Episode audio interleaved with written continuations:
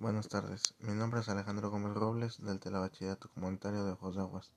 Hoy les hablaré sobre la pregunta, ¿puedo dejar que alguien elija por mí?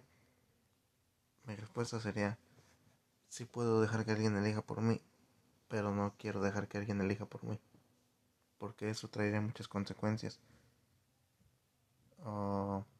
esto se debe a que si por alguna razón no me gusta que lo que la persona que eligió por mí no me gusta su decisión, pues ahí ya serían tener problemas, uh, discusiones, etcétera. Y pues para evitar todo eso sería mejor que cada quien e-, elija lo que lo, lo suyo. Mi idea está basada en mi idea está basada en las consecuencias que leí sobre lo que puede pasar eh, si dejo que alguien elija por mí.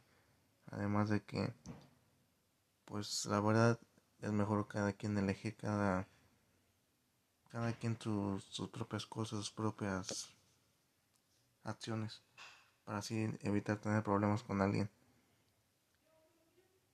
Y pues además mi respuesta está basada en eso y pues creo que es la mejor manera de actuar.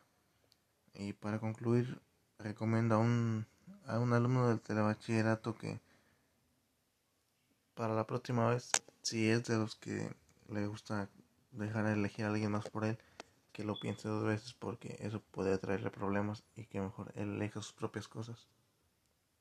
Bueno, pues muchas gracias por su atención y les invito a seguirme en mi podcast. Hasta pronto.